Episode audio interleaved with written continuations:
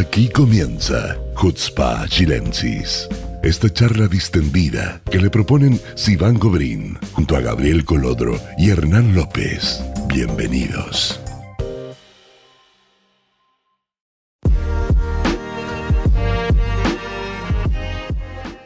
Hola amigos, ¿cómo están? Muy bienvenidos a un nuevo capítulo de Hutzpa Chilensis. Va, ahí sí me salió bien para que no me hagan bullying. Eh, he vuelto en gloria y majestad. Estoy recuperada, espero que me hayan echado de menos. ¿Me echaron de menos? La verdad sí te echamos de menos y estoy súper feliz. Oye, tan, tan mal no lo hice, no seas mala persona. No, si no es que lo hayas hecho mal, o sea, de, hecho tuvimos dos altos como con, eh, ¿cómo se llama? Stravsky. Ostrovsky. Ostrovsky, eso. Que fue un buen programa, pero de todas maneras es muy difícil reemplazarte.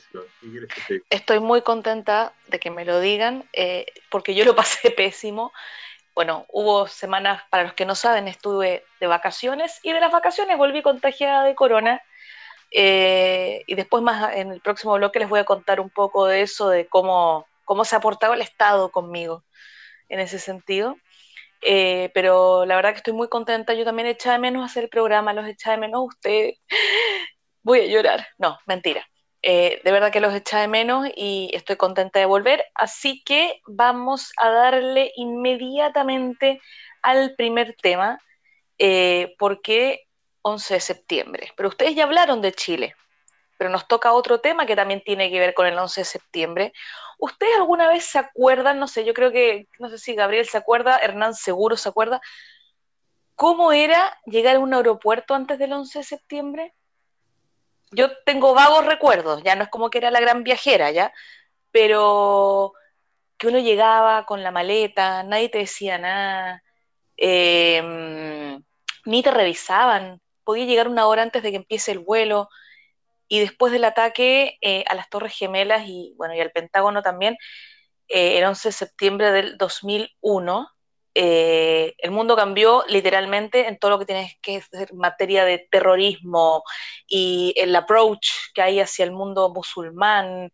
¿Ustedes se acuerdan de cómo era o no viajar antes del ataque a las Torres Gemelas? ¿Tú te acuerdas, Gabriel, lo que era viajar antes del 11 de septiembre del 2001?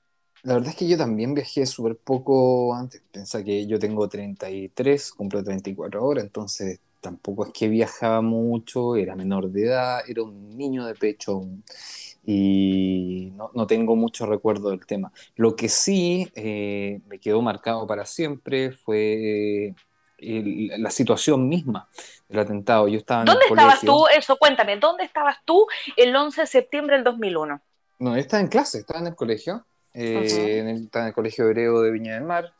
Eh, de hecho, no, no, tengo claro si pasó algo similar en el Instituto de Hebreo en Santiago, pero... Yo te voy a contar, porque yo estaba en cuarto medio, así que yo te voy a contar. Sí, pero yo, estaba, yo, estaba, como en segundo, primero, segundo. ¿Cuánto, cuánto, cuánto, cuánto más, más vieja que yo eres? Yo cumplo 38 el próximo mes. Ah, entonces claro, yo estaba en primero medio.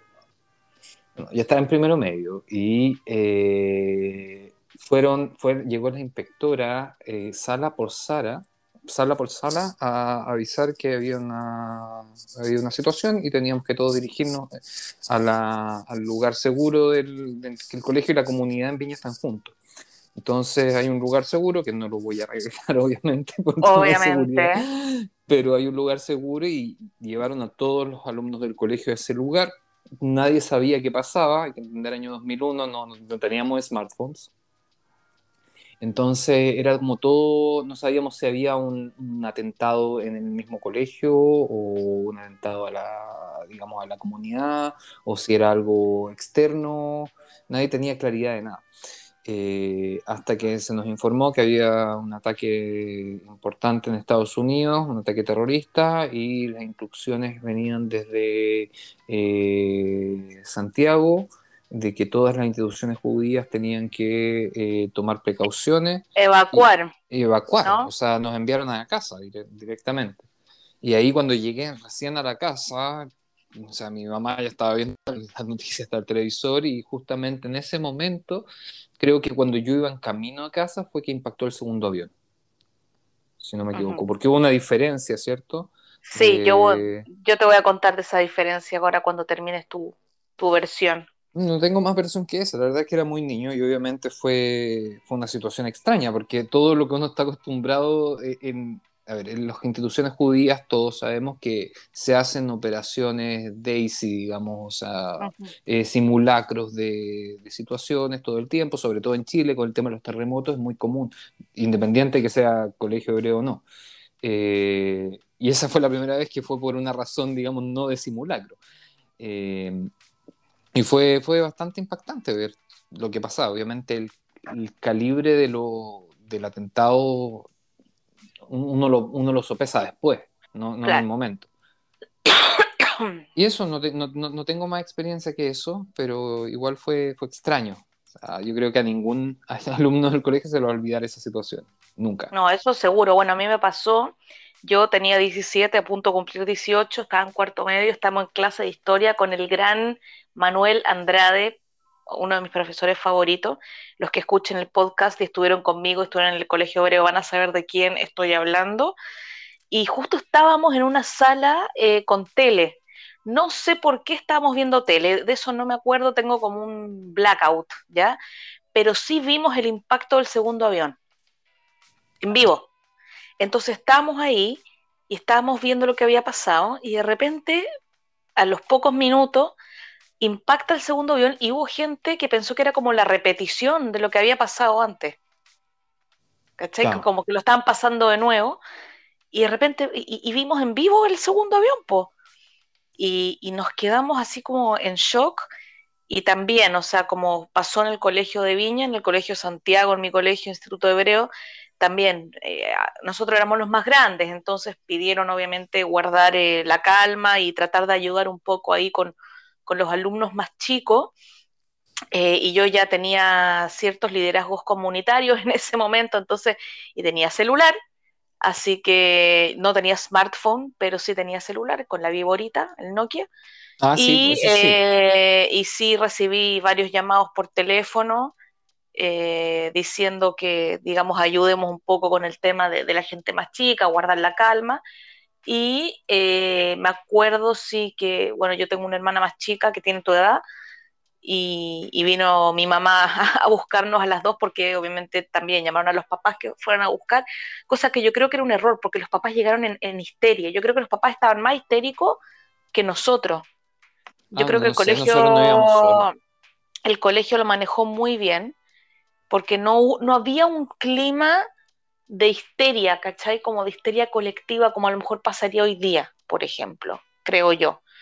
Porque como no habían redes sociales, no teníamos de dónde alimentarnos de información que no fuera de los profesores, ¿cachai? Entonces eh, fue mucho más contenido y fue y, nos enteramos, digamos, después durante el día mientras íbamos viendo las noticias.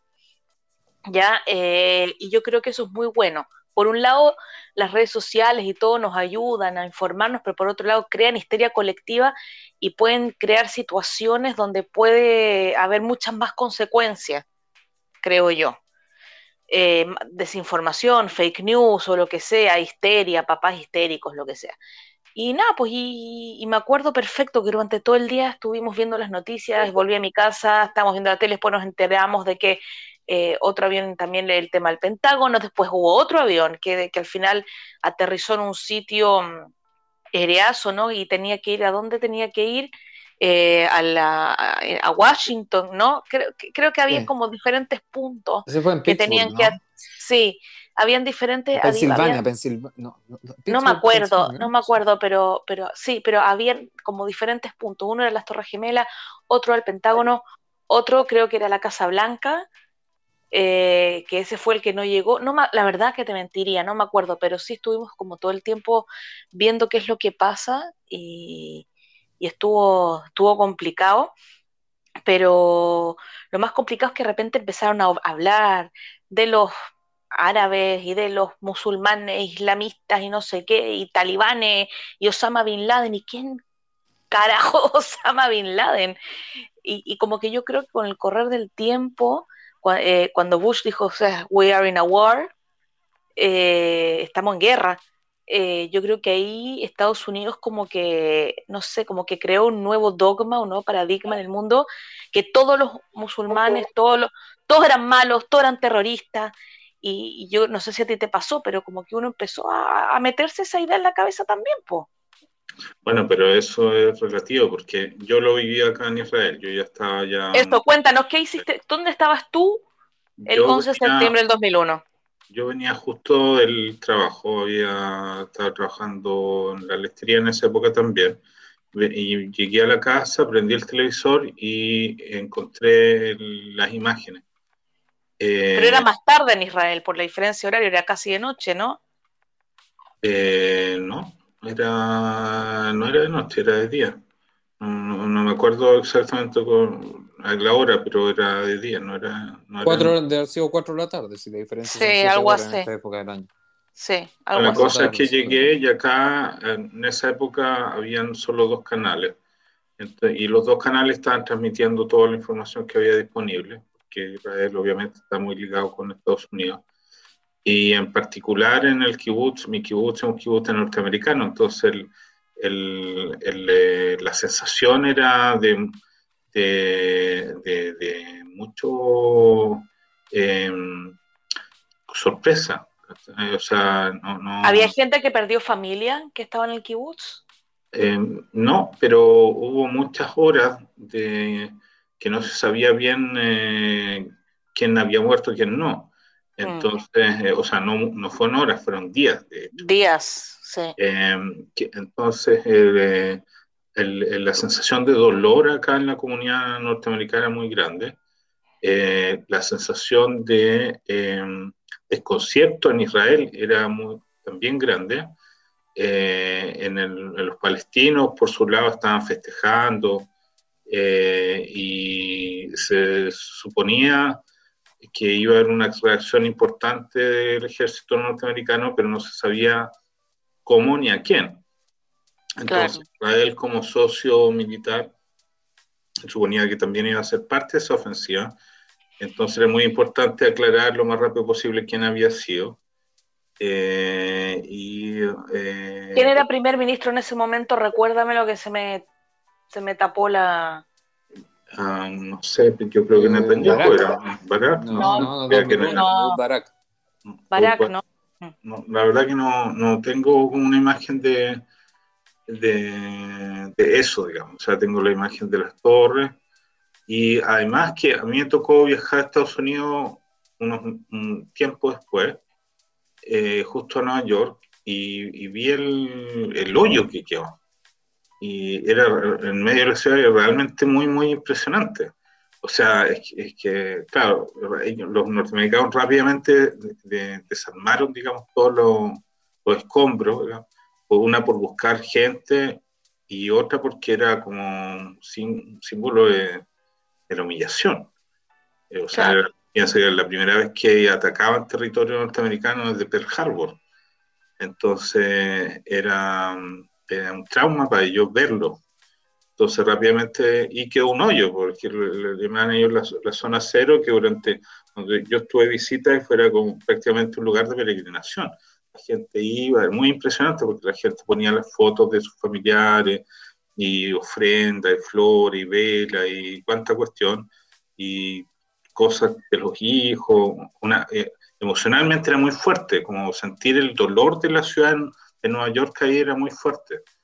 Además, eh, como los homenajes como constante a los bomberos y a los policías, que en Nueva York son gente muy querida, eh, son como símbolos de la ciudad. Y entonces, eh, y, de alguna forma todo el, mundo, o el mundo occidental, se, hizo parte de ese dolor por mucho tiempo. O sea, por lo menos esos días que yo estuve en Nueva York, sentí el, era parte del, como el, del trauma de la ciudad. Tomó harto tiempo que que eso pasara. Y, lo que tú dices, la guerra contra el, contra el terror, eh, no fue inmediata.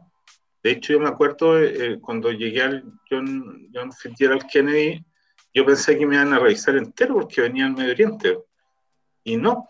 y era uno, y era poco tiempo después del, entonces, Pero a lo mejor porque tenía pasaporte israelí. No, no, porque simplemente le, la medida de seguridad toman tiempo implementarla. O sea, nosotros en Israel como que asumimos que esta cuestión todo el mundo la hace. Pero no la hacían antes, como tú bien decías al principio, no era algo que, que los aeropuertos estuvieran implementados no con detectores de metal, que los policías no estuvieran entrenados, que supieran hacer preguntas correctas. Era otro mundo el mundo antes del 11 de septiembre era otro, se viajaba de otra manera. Sí, es eh, verdad. Entonces, o sea, o sea lo, la, qué sé yo, las, datas de información cruzadas de los pasaportes y las nacionalidades no, eh, no, no, funcionaban de la manera como que funcionan ahora. Oye, pues hasta dejaron de poner cubiertos de verdad en las bandejas de comida a los aviones y pusieron cubiertos de plástico. Claro, claro. Claro, eh, hubo muchos cambios en la aerolínea, o sea, fuera de ILAL yo creo que era la única aerolínea que estaba preparada para estos terroristas. Todas las la cantidad de aerolíneas que hay en Estados Unidos de vuelo interno, o sea, cero seguridad, cero seguridad.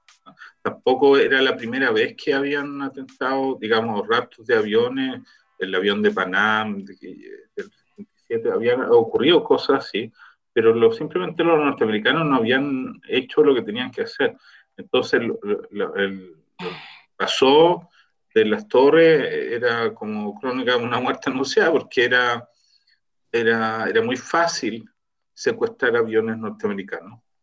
Eh, y simplemente los norteamericanos nunca se lo imaginaron que podía ocurrir, o sea, no, no incluso en términos eh, como práctico, lo que ocurrió era como bien increíble, porque mi ex esposa era arquitecto, entonces ella me decía estructuralmente, esto, esos edificios debían haber resistido el impacto de un avión. O sea, lo, lo, lo que pasó fue muy fortuito, o sea, mm. o, mal, o mala suerte si querés. Pero porque una, obviamente no si es un, un monumento de hormigón como ese, sin considerar la posibilidad de que haya un accidente, ¿no? O sea, un, acto terrorista creo que a nadie se le había ocurrido, pero, pero eventualmente alguien puede chocar con un... Y por eso los, edificios tienen luces y ese tipo de cosas que como señales, señales visuales.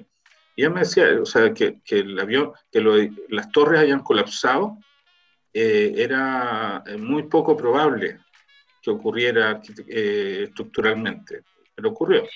Oye, y con respecto al tema, de, otra vez, de, que, yo estaba diciendo, tú dijiste que no es tan así, del paradigma ahora del, talibán, del musulmán, de, o sea, de que cualquier persona que tenga pinta de, árabe, eh, yo creo que sí se instauró, en, esa época sí se instauró un tema de como hay onda medio discriminatorio también. Pero, pero tomó tiempo, no fue tan rápido. No, obvio que tomó tiempo, porque hasta que entendimos cómo se veían y hasta que vimos la imagen de Osama Bin Laden y, ¿cachai? Pero, pero sí hubo, yo creo que, hay un, cambio de cómo la gente veía el mundo musulmán. En Estados Unidos, en Estados Unidos sí, porque se lo empezó a ver como, o sea, literalmente como el enemigo porque era una guerra, o sea, los gringos lo, establecieron como una guerra y fue literalmente una guerra, o sea, invadieron Afganistán buscando a Osama Bin Laden, no fue, eh, establecieron una cosa loquísima de, de, secuestros de, potenciales terroristas en, en, todos lugares del mundo y, de llevarlos en aviones militares a Guantánamo y allá hacerle todo lo que después se supo que hacían. O sea, realmente se pasaron por cualquier lado todas las leyes internacionales.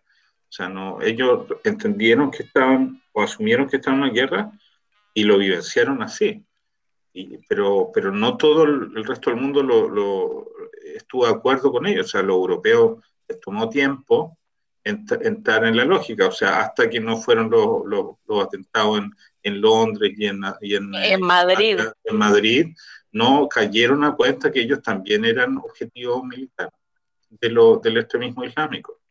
Sí, de todas maneras, yo me acuerdo también de, Hubieron otros en Asia, en Asia también hubieron un impacto importante, en África. Uno se acuerda de, Estados Unidos, pero hubo una seguidilla, o sea, el, el yihad eh, o la, eh, mundial, en sus diferentes versiones, eh, se, se, se desarrolló muy rápidamente.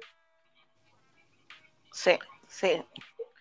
Si me acuerdo, mm, dime. Quería comentar algo sobre, sobre lo que mencionaste anteriormente, eh, sobre esta, esta evolución de la concepción del musulmán en este sentido, cómo ha evolucionado. Yo creo que también hay un tema importante que viene con los, las consecuencias de esta, del 11 de septiembre en cuanto a la, a la situación de guerra que, que que digamos genera Estados Unidos en eh, Irak, Afganistán, etcétera, que generó un flujo de, refugiados muy importante. Si sumamos el tema de Siria, eh, eso genera también no solamente un cambio demográfico que lo vemos implícitamente en Europa, sino que también en Estados Unidos y en el tráfico aéreo mundial.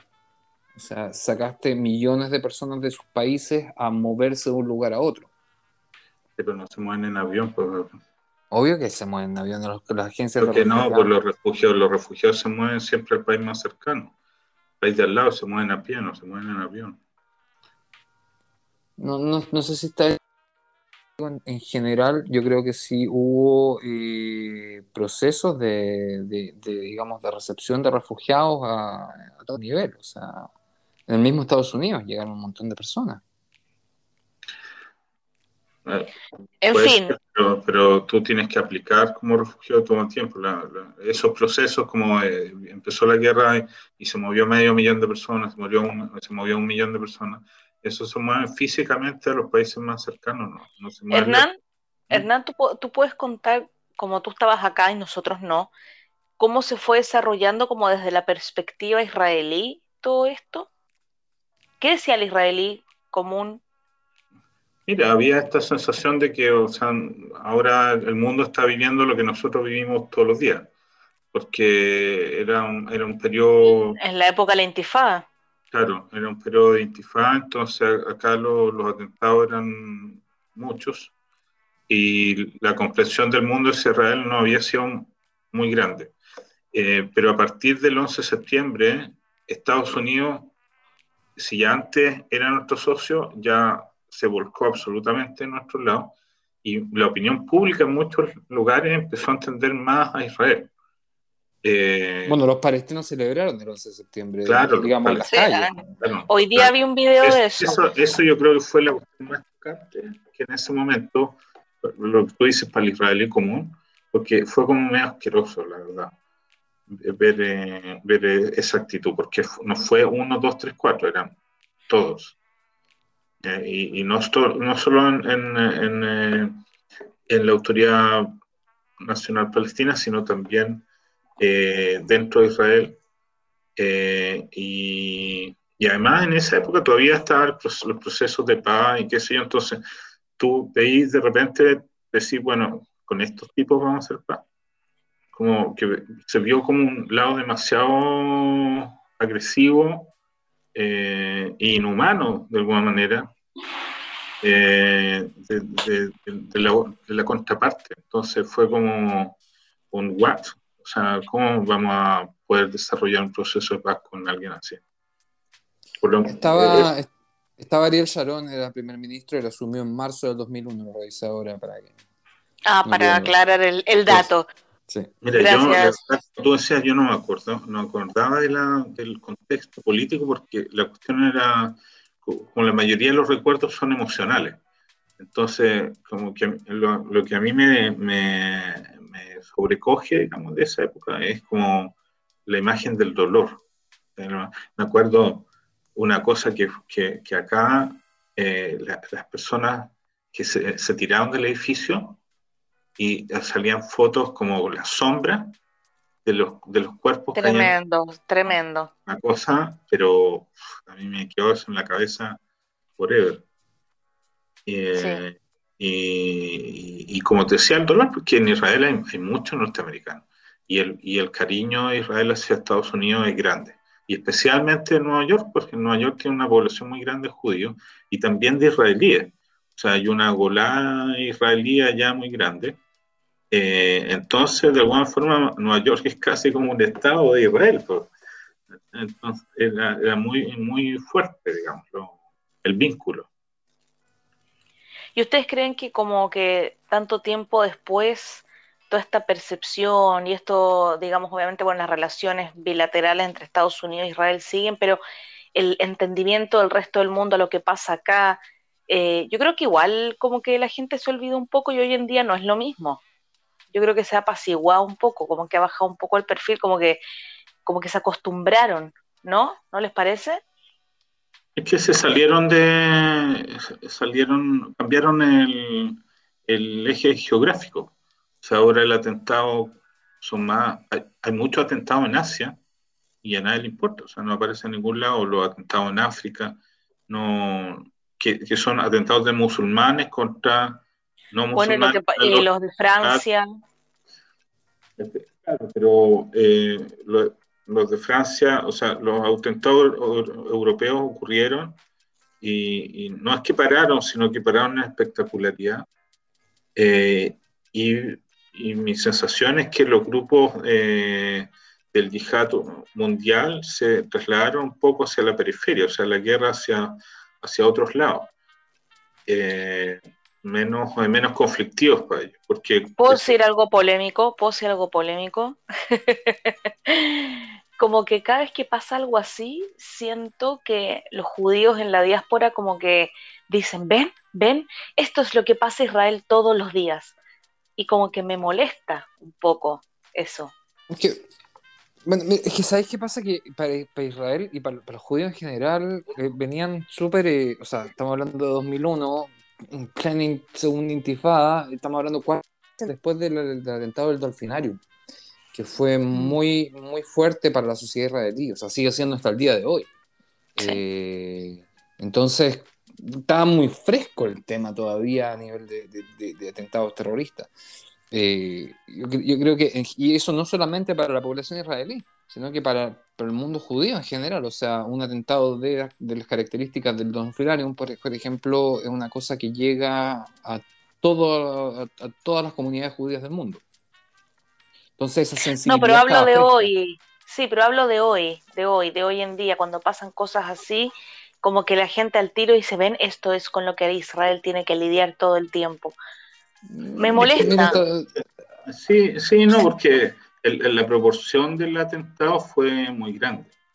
Entonces, a pesar de que nosotros tenemos experiencia con el terrorismo, es diferente. O sea, es, un macro atentado, eh, es un eh, es demasiado grande la proporción, son miles de personas muertas en un segundo.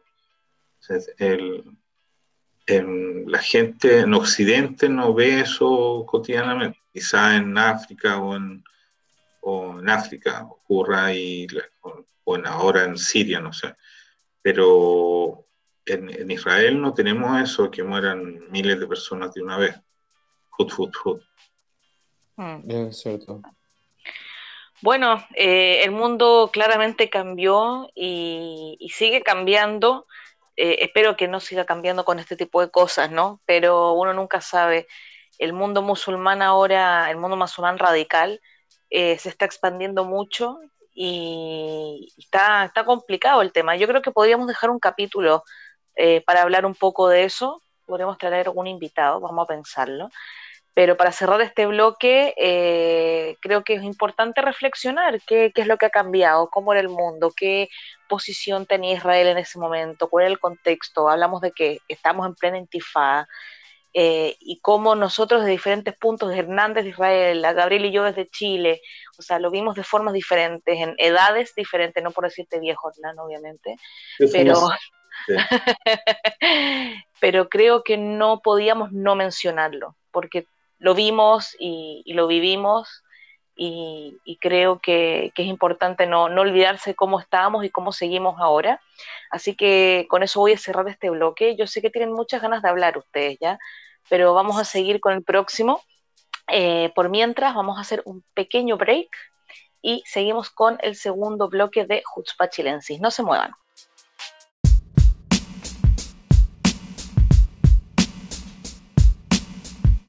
Y volvemos con el segundo bloque de Jutzpah Chilensis. Y como le tenía prometido a mi querido público, a mis fans, no, eh, hablar un poco del tema del corona, yo creo que, no sé si ustedes, alguien ha tenido un conocido, alguien que estuvo enfermo, pero yo debo decir que el Estado de Israel se portó muy bien conmigo. Es lo que hay que decirlo, hay que decirlo, me sentí parte de, del, seguimiento del enfermo. no, yo les voy a explicar. Todo empezó cuando tuvimos que hacer los test de antígenos a los niños un día antes de ir al colegio. Eso significa que fue el 31 de agosto. ¿Ok? Hicimos eh, los test a los niños. Yo me había vacunado dos, tres días antes con la tercera dosis, pero me sentía media resfriada, venía llegando a vacaciones, dije seguro el aire acondicionado, la piscina o algo así. Y mis dos hijos mayores estaban como con dolor de cabeza, dije estos se resfriaron igual. Nunca uno como que no lo piensa, como que no, no piensas qué es eso. Eh, entonces hicimos los test y mi hijo mayor salió positivo y mi hija del medio y la más chica salieron negativas. Y yo sabía por instrucciones de la pediatra que si el test de antígenos, el test casero, que tú tienes que esperar 15 minutos, eh, te sale positivo, tienes que confirmarlo con un PCR. Dije, ok, no vamos a hacer el PCR. Y a mí me dolía la garganta, ¿ya? Y ya le había pedido al doctor un, eh, ¿cómo se dice? Un antibiótico, todo, y me dijo, espérate, hacerte, espera, espéreme un poco. Estamos en la fila del PCR, dije, ¿sabes qué? Yo también me lo voy a hacer. Porque si este sale positivo, yo estuve con él todo el tiempo, mejor saber y sacarme la duda pero porque estaba en el auto nomás. No, no es como que lo programé, era para él el examen. Entonces, ah, me hice yo también. Justo me llama mi doctor y me dice, mira, te dejé una receta de un antibiótico. Le digo, mira, doctor, me estoy haciendo en este minuto un PCR porque el test de antígeno, mi hijo mayor le salió positivo. Me dijo, ah, ya. Bueno, ah, ya. Me dijo, me dijo, me dijo, no te compres el antibiótico todavía. Eh, entonces entramos en, aislamiento los dos, eh, a pesar de que yo como estaban vacunada y él es grande, va a cumplir días, entonces él puede estar solo en la pieza. Acá por ley, digamos, si un padre se va a hacer cargo de un niño que está en aislamiento, también tiene que entrar él en aislamiento con el niño. Entonces, antes de hacernos los PCRs, cuando él, salió positivo, eh, él se quedó solo en la pieza y yo entraba y salía y después cuando yo me hice el PCR, también por precaución, yo me quedé en la pieza con él. A las 12 horas recibimos los eh, resultados positivos. inmediatamente en el momento, un par de minutos después, digamos 10, 15 minutos después que recibimos el resultado en el celular, llamó la pediatra de él y llamó mi doctor. Como que es por protocolo. Cuando tú ellos reciben un, una alarma, digamos, que eh, hay un paciente de ellos que es positivo. Entonces ellos tienen la obligación de llamar y dar todas las instrucciones y de preguntar cómo te sientes y de saber qué síntomas hay y de llevar un registro de eso. Entonces, eh, cuando salimos los dos positivos, eh, nos quedamos con mi hijo en la pieza y mi marido con mis dos hijas. Se quedaron dando vueltas por la casa, que eso fue súper, súper difícil, porque para la más chica que tiene tres años, era muy difícil entender que no podía entrar a la pieza. Y no podía acercarse a la mamá. Y no podía acercarse a la mamá. Y la Debbie, la del medio que tiene seis, también le fue súper difícil porque ella es súper pegote. Conmigo es, mi partner. Entonces eh, fue súper complicado emocionalmente para ella. Y, y, el hecho de tener de salir, o bueno, mi marido nos hizo la comida, qué sé yo, nos dejaba la comida en la pieza, en la puerta, todo, pero era muy, muy difícil. Todas las medidas higiénicas, o sea, mi pieza tiene un baño, entonces usamos acá el baño, trasladar las toallas, trasladar los cepillos de dientes, qué sé yo. Y yo le dije a mi marido, ¿sabéis qué? Ellos no se sentían mal, le dije, anda a hacerte tú también con las niñas, porque si estuvimos todos juntos y Jonathan y yo somos positivos, es muy probable que ustedes también. No, pero sí, o sea, vayan a hacerse igual. Y en el momento yo dije, bueno, obviamente que no mando a nadie al colegio, eh, a pesar de que las niñas eran negativas en el test de antígeno. Ojo con eso. Eh, cuento corto, Ariel, mi marido con las niñas al día siguiente se van a hacer el PCR y eh, salieron positivos también. era muy chistoso porque primero llegó el resultado de una y me volvió a llamar la pediatra. Entonces yo le digo, espérate que me vaya a tener que llamar en un rato más porque el otro me está por llegar también. Entonces se reía eh, y salieron positivas. Ahora, ¿cómo si el test de antígeno salía negativo y las niñas salieron positivas en PCR? Lo que me explicó la pediatra y yo leí también es que puede ser que la carga viral que tenían ellas era mucho más baja. Entonces que el antígeno casero no lo detectó porque no es tan sensible como un PCR. Entonces puede ser que cuando tú tengas una carga viral más baja, ni siquiera contagies, pero no tienes cómo saberlo. Entonces ahí está como eh, la línea roja, porque seguro muchos papás a los hijos les salieron negativo el test y capaz que estaban positivos asintomáticos y los mandaron igual. Claro. Pero no tienes cómo saberlo. Pero ellas no tenían ningún síntoma, nada, ni ni nada. Nada, nada. La Debbie, la de 6, tuvo un día de síntomas, pero cuatro días antes, cuando ni siquiera sabíamos, cuando estábamos de vacaciones todavía. Un día se levantó diciendo que le dolía la cabeza. Y eso fue todo. Entonces no lo relacioné. Porque estábamos de vacaciones. Dije, bueno, se habrá enfriado con la piscina, el aire acondicionado, qué sé yo, no sé qué. Y, mi, hijo sí tuvo síntomas que le dolían mucho la cabeza y él es asmático y una noche tuvo una tos muy fea. Pero después se le pasó. Y le dolía mucho el estómago y yo me empecé a sentir mal, mal, pasaban los días y yo me sentía peor, peor, peor, hasta que no me podía ni levantar de la cama. Pero mi marido nada, nada, nada, nada, cero, ni, un moco tenía, nada, ¿cachai? Nada. Y la más chica tampoco. Pero yo creo que lo mejor que nos pudo pasar es que es pasarlo a los cinco de una, porque así ya no tenemos que hacer más cuarentena si llega a haber algún caso o algún contacto estrecho. Claro. No, mira, es, complicado. no sé si te, te, alcancé a contar, pero a nosotros nos pasó, bueno, a la mayoría de los padres israelíes les pasó la semana pasada con los primeros días de clase, o sea, contacto con una profesora que, salió positiva. Ya, cuarentena, dos ¿Pero por qué las profesoras no están vacunadas? No, están vacunadas, vacunadas, vacunadas. Ah, ok. no, porque hubo noticias, hubo noticias de profesores no vacunados que llegaron a hacer clases igual. Sí, eso también lo escuché, pero tenían que presentar PCR negativo 24 horas antes. Ok, bueno, no sé, pero como que en todo este show, en todo este circo, me tocó en la mitad el WhatsApp del GAN, del jardín de la más chica, un papá diciendo que él no iba a entrar en este circo y que él no le iba a hacer el test a la hija de tres años.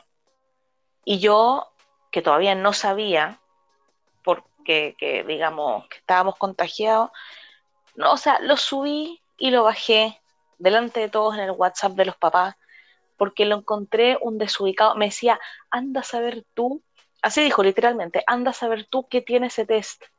Y yo le puse, ¿qué tiene? Un cotonito. eso, es lo que, eso es lo que tiene, ¿cachai? Eh, decía que yo que él no iba a participar, que, que, entonces yo le dije que por favor no manda al hijo al lugar si no se lo va a hacer.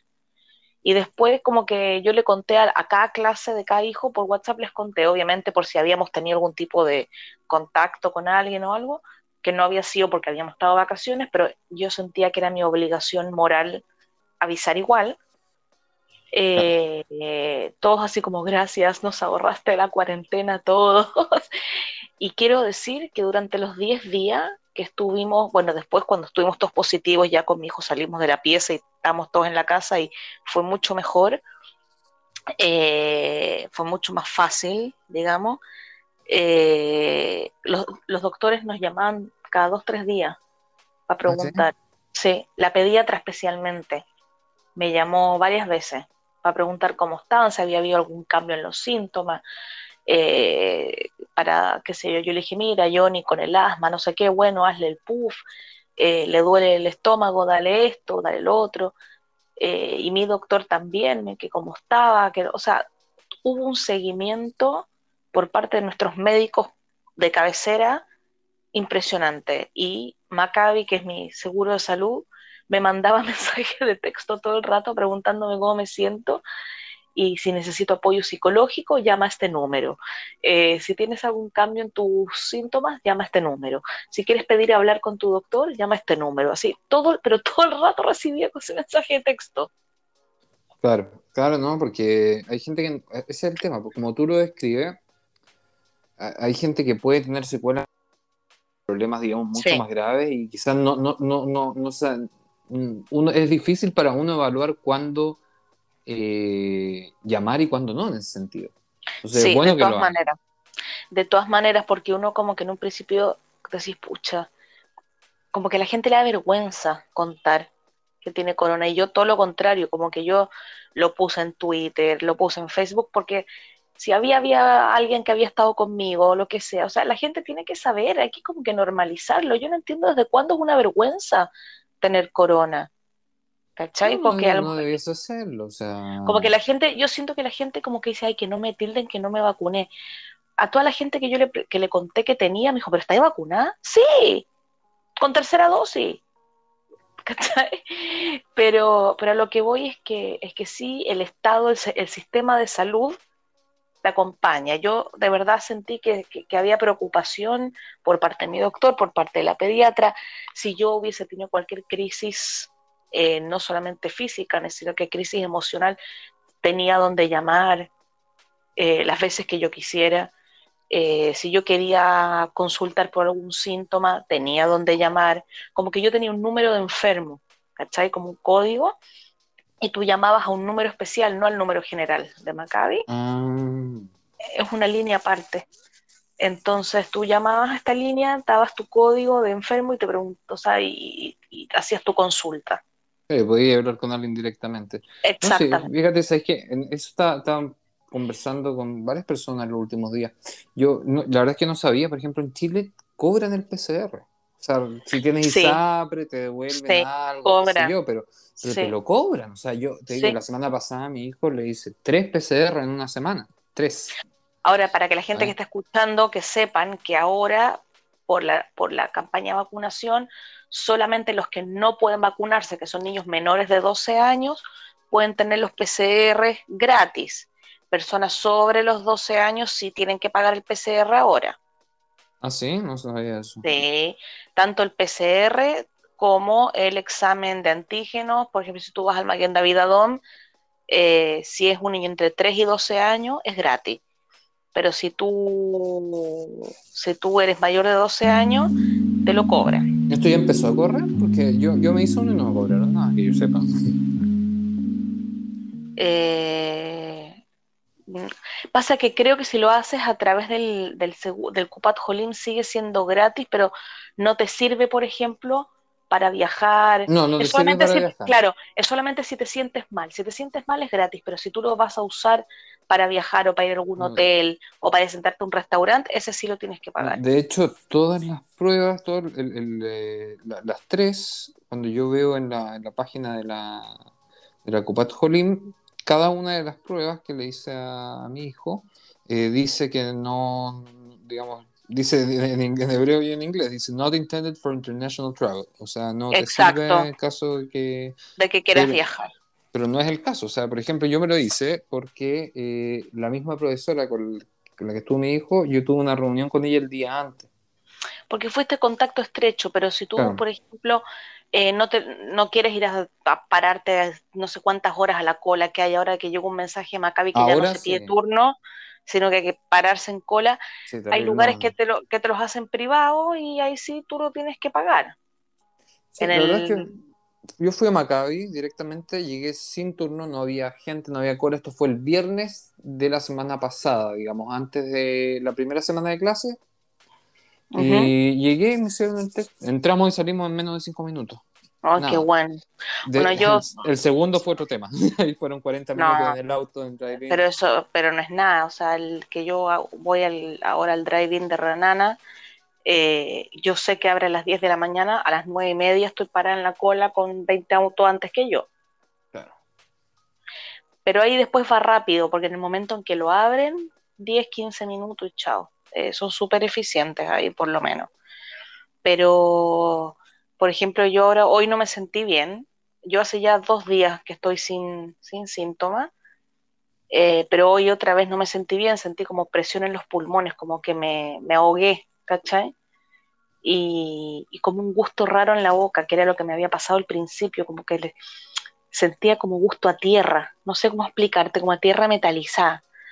Y hoy día lo volví a sentir, así que me, me asusté un poco y, y, le dejé un mensaje al doctor que me imagino que me va a llamar mañana, pero para el Ministerio de Salud, después de 10 días, tú ya no contagias, entonces no necesitas terminar la cuarentena con otro PCR, sino que a los 10 días tú recibes una carta de, digamos, de shihrur, como de, de liberación del, del bidú, de la cuarentena, eh, pero igual te llaman para preguntarte si tienes síntomas. Igual tenés que hacerte algún examen posterior, digamos, para ver si hubo algún tipo de... ¿no? ¿No? Mm, así como si hay alguna secuela? O sea, yo personalmente, si tuviese, si me dicen, eh, está diagnosticado, tienes corona, pasan los días, qué sé yo, ya pues, estás liberado, yo lo primero que voy a hacer es un chequeo general, a ver si, a ver si me Bueno, yo soy fumador, etcétera, entonces, obviamente, mm. lo, tengo, lo tengo pensado en caso de... Mira, ahora que, empecé con el tema hoy, que de la, en la presión en los pulmones, yo me imagino que cuando hable cuando me llame el doctor de vuelta, me devuelva el llamado, pues le dejé un mensaje a través de la aplicación, eh, me va a llamar mañana seguramente y capaz que me manda a hacerme alguna radiografía de pulmones o algo así. Lo que sí hice es que empecé a tomar vitaminas hoy día eh, un, por, digamos, por recomendación de mi suegra, que es farmacéutica, eh, empecé a tomar un compuesto de vitamina C y D que, digamos, reafirma tu sistema inmunológico y como que te levanta. Así que vitaminas nunca le han hecho nada mal a nadie, así que eh, empecé a tomar. Muy bien, muy bien. Pero anda a, anda a chequearte, te lo digo en vivo, que todo el mundo escuche. Porque la próxima semana nos cuentes cómo te fue y estar seguros de que Sivan está de vuelta 100%. Sí, no, pero hoy día te digo que con el, dolor de pecho me, como que me asusté un poco porque me acosté a descansar. Ahora, sigo con poca energía porque el cuerpo como que le toma su tiempo recuperarse, pero estuve bien, o sea, hoy día salimos y todo, pero cuando empecé otra vez con el gusto raro en la boca y con el dolor de pecho dije, ay no, recaí. Recaí, Pero mira, mañana los niños se van al colegio. existe alguna forma de saber qué, con qué variante te contagiaste? Sí, sí. Existe un examen de sangre que te pueden hacer, eh, pero es un examen más, como más, ¿cómo se dice? No sé si es complicado, es un examen, digamos, más riguroso, eh, que es por estudio, digamos, de seguimiento yo creo, ¿no? Como que a ti se te canta saber qué variante tienes. Pero yo digo, pucha, soy la, estuve tuiteando que soy la cura del COVID porque tengo las tres vacunas y anticuerpos naturales, así que eh, no sé, yo creo que me voy a ir a, voy a, ir a avisar ahí en el Instituto Weizmann o en el Tela Shomer que transfusiones. Sí, que me usen de objeto de estudio, pero que me paguen. y una rata de laboratorio. Sí, de más, obvio. Pero, en fin, yo igual sigo con mi postura de que hay que vacunarse, sigo con mi postura de que siempre nos dijeron que las vacunas no evitan que te contagies, evitan que termines en el hospital y yo creo que yo la saqué bien barata dentro de lo mal que me sentía, porque me sentía muy mal, entonces no quiero ni pensar cómo hubiese sentido sin estar vacunada porque, claro, la gente me dice, pero ¿cómo te, te, contagiaste vacunada igual? Pero siempre nos dijeron que no era 100%.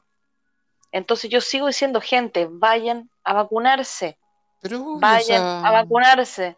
No, pero la gente te dice, bueno, pero mira, la CIPAN que siempre estuvo reporteando a favor de las vacunas y no sé qué, y ahora se contagió ella. No, po, yo soy el ejemplo de que hay que vacunarse igual. ¿Cachai? Mi marido, ni un síntoma, ni uno, nada, ni cosquillas le hizo. Claro.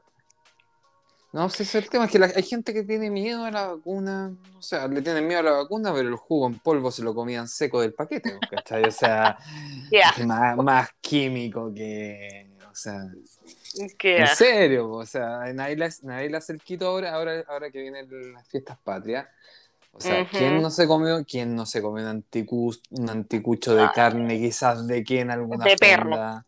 de carne de cualquier cosa y sin asco. Sin asco a nada. una chicha que anda a saber tú dónde la fermentaron. Y sí, pero ahora, mira, yo estoy viendo ahora que Chile está muy bien, está con muy pocos casos, está con menos de mil casos por día. Estoy viendo que Argentina también, que estaba con 20.000 casos diarios, ahora está en 2.000.